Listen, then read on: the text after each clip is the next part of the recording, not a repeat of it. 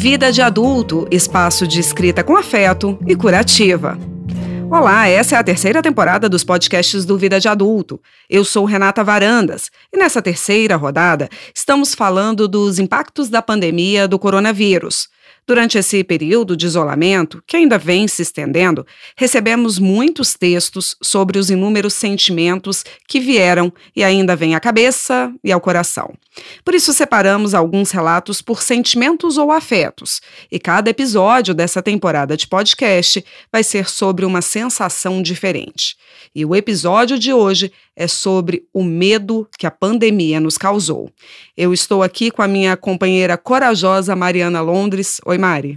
Oi, não, eu adoro que você começa os podcasts sempre me adjetivando de coisas que eu não sou. Mas vamos lá. Mas o importante é que eu acredito que você seja. Extrovertida, corajosa, vamos lá. Nosso queridíssimo colaborador Jairo Lopes mandou um texto pra gente. O dia em que fiz o exame de coronavírus. Eu separei um trechinho. Senti medo. E talvez pela fadiga emocional causada por tantas notícias ruins, um medo de dimensão desconhecida. E junto com ele veio o velho clichê de deixar para trás, sem ter dito um eu te amo a todos que eu sabia que se importariam comigo. Mas então sentei à mesa e lá estava. Seja forte e corajoso. Respirei. Eu precisava lembrar da coragem de que falava minha mãe, só assim o medo não me impediria de compreender o propósito de tudo isso. Percebi, enfim, que a vida muda o rumo sem aviso. Eu compreendi a sua finitude e, principalmente, a impermanência das coisas. Eu gostei bastante desse texto. Aliás, eu gosto muito dos textos do Jairo. É, eu gostei bastante desse porque ele ele não tem é, ele não tem medo de mostrar que tem medo nesse texto. Ele mostra a vulnerabilidade dele. É, o que, principalmente para os homens, é uma coisa difícil de admitir. Não, eu, eu fiquei com medo. Eu fui. Eu poderia. Eu tinha um exame, eu fiquei com medo. E, e, eu achei. Eu achei. Eu gostei. Gostei bastante. E é um medo legítimo, né? Que todos nós sentimos ou podemos sentir, né? A gente só não quer admitir. Agora, a nossa amiga e parceira aqui do Vida de Adulto, a Tassiana Collet, também escreveu sobre o medo da morte. E se eu morrer agora? Mas eu ainda respiro. Terei vivido? Mas eu ainda respiro, sinto meu pulso e a vida pulsar. E se eu morrer agora?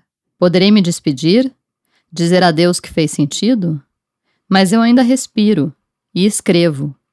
Cumpri o que foi traçado para mim? mas eu ainda respiro e rabisco meu livro. E se eu morrer agora? Mas eu já mor me morri antes. Algumas vezes nessa vida me enterrei. Morri para nascer, ou a gente nasce para morrer. E o que eu era antes de nascer?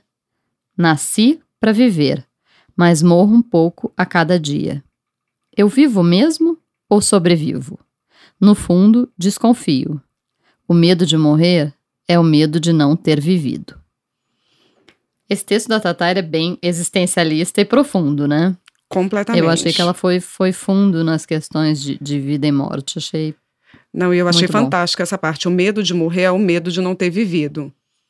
É porque, Exatamente. Teoricamente, Vivo ou sobrevivo? É. Porque, teoricamente, se você viveu, viveu bem, não teria o porquê ter medo de morrer, né? E a gente tem tanto medo de morrer. Eu acho, eu acho engraçado as pessoas que falam que não tem medo de morrer, porque eu até admiro. Eu Pô, também admiro, eu queria ter essa, encontrar essa paz de espírito. Eu também, porque minha amiga, quando o avião começa a chacoalhar lá em cima, eu morro de medo de morrer. Eu também. Nossa, um pânico.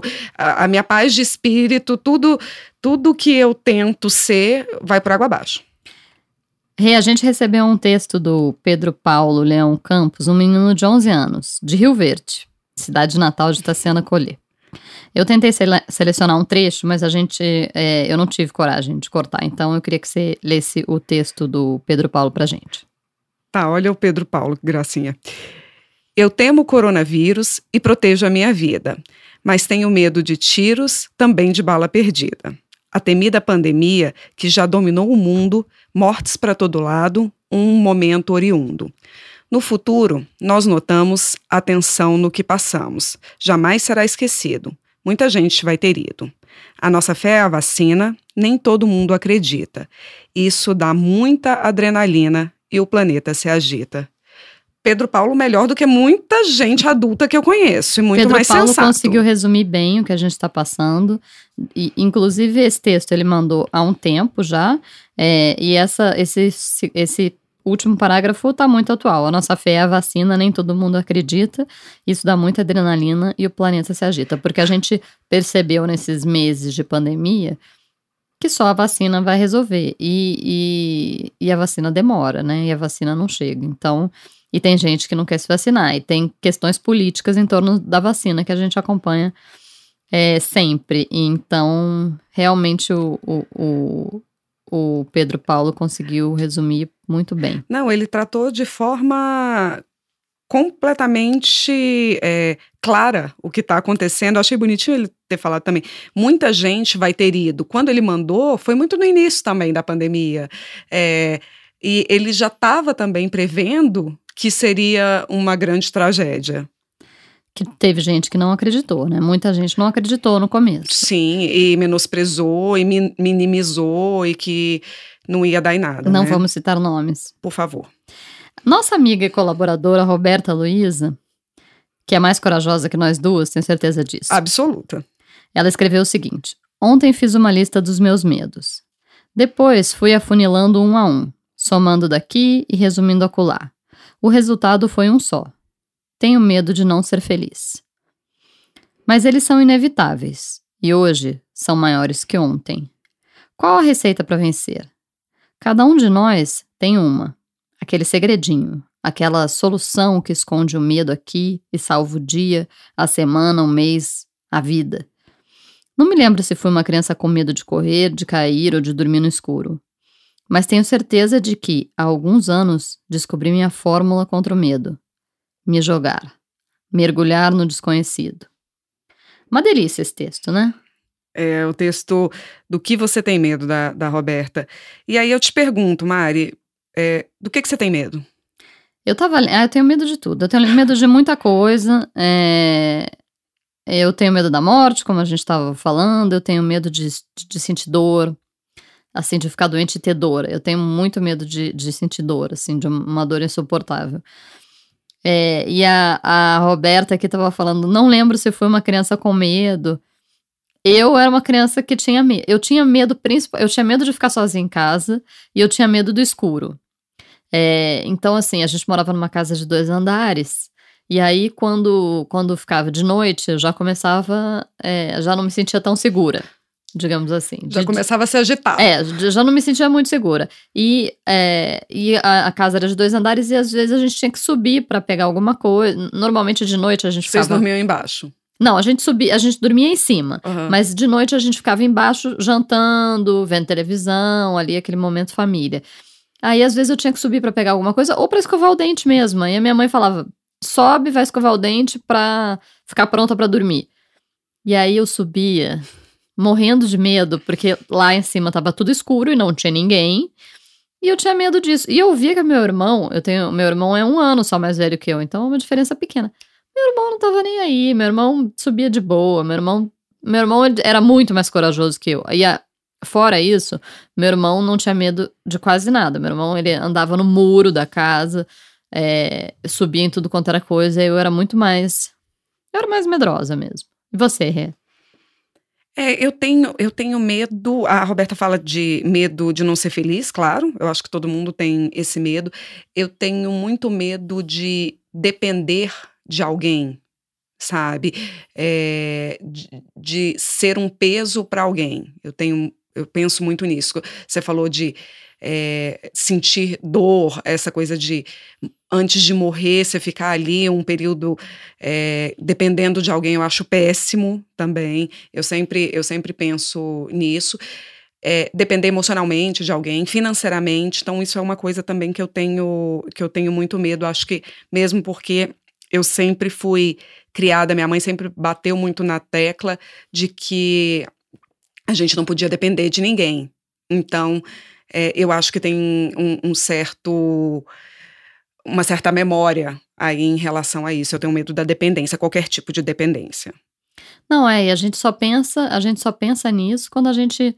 É, quando eu vejo. Até nunca aconteceu comigo, assim, mas é, algumas pessoas próximas, assim, que tiveram problemas passageiros, assim, de é, machucar um braço ou, ou machucar o ombro. Qualquer, coisas simples, assim, que, e a gente percebe como isso afeta. Na verdade, assim, eu tive uma. Eu fiz uma cirurgia que eu tive que ficar um tempo com o braço assim em repouso. E aí eu não podia dirigir, não podia fazer algumas coisas. É, e, e, tinha, às vezes, para tomar banho, precisava assim de um apoio para para conseguir me lavar e tal. E aí você percebe, gente, a vida. Quando você tem esses momentos, você percebe assim, nossa, como a vida é fácil quando a gente não tem. É, quando a gente tá no, no modo normal, quando não né? tem nenhuma limitação. Como a vida é fácil. E como é complicado quando você tem qualquer limitação, mesmo que seja mínima. Sim, seja um braço quebrado, sim. uma coisa pequena.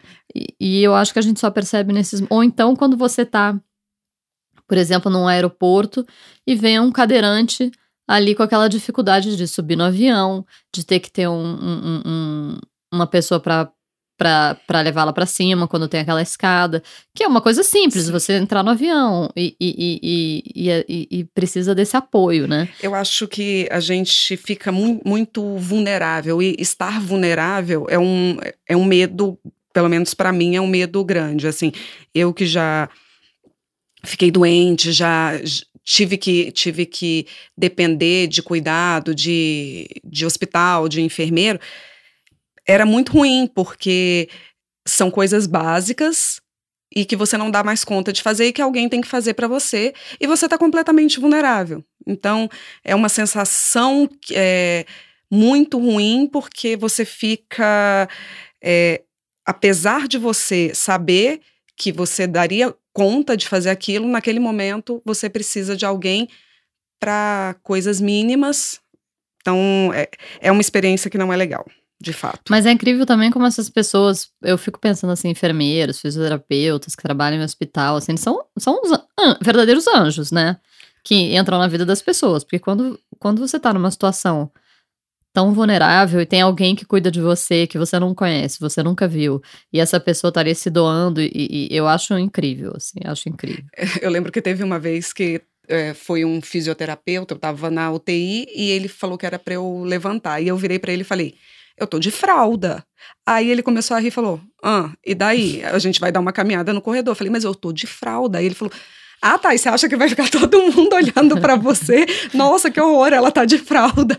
E aí eu falei, gente, realmente, assim, olha a minha preocupação. Não, eu posso ir, eu estou de fralda, eu estou na UTI, sabe? As pessoas não estão nem com o olho aberto, sabe? E ele, ah, tá, tá ótimo. Então vamos, a gente vai se arrumar para poder ir. Imagina. Uma bobagem. Mas então, é isso. É porque a gente não imagina esse tipo de coisa. Que você vai chegar para alguém e falar assim: não posso ir porque eu estou de fralda. eu não posso cam caminhar na UTI porque eu estou de porque fralda. eu estou de fralda e não arrumei meu cabelo. Gente, então é tentando encarar aí todos esses nossos fantasmas é que terminamos mais um podcast. Obrigada pela sua companhia, até a próxima. E nessa temporada estamos abordando os temas, na verdade, afetos, dos textos enviados durante a pandemia e que estarão no nosso primeiro e-book, Afetos em Quarentena, escrita curativa em tempos de pandemia. O Vida de Adulto é um espaço organizado por Tassiana Collet, Fabrícia Amu e Juliana Ribeiro. Eu, Renata Varandas e a Mari Londres escrevemos e produzimos os podcasts, que são gravados e editados em Brasília, no Duran Studio. Os textos que ouvimos são protegidos pela Lei de Direitos Autorais. Agradecemos ainda a consultoria dos especialistas do escritório Vipiche Advogados.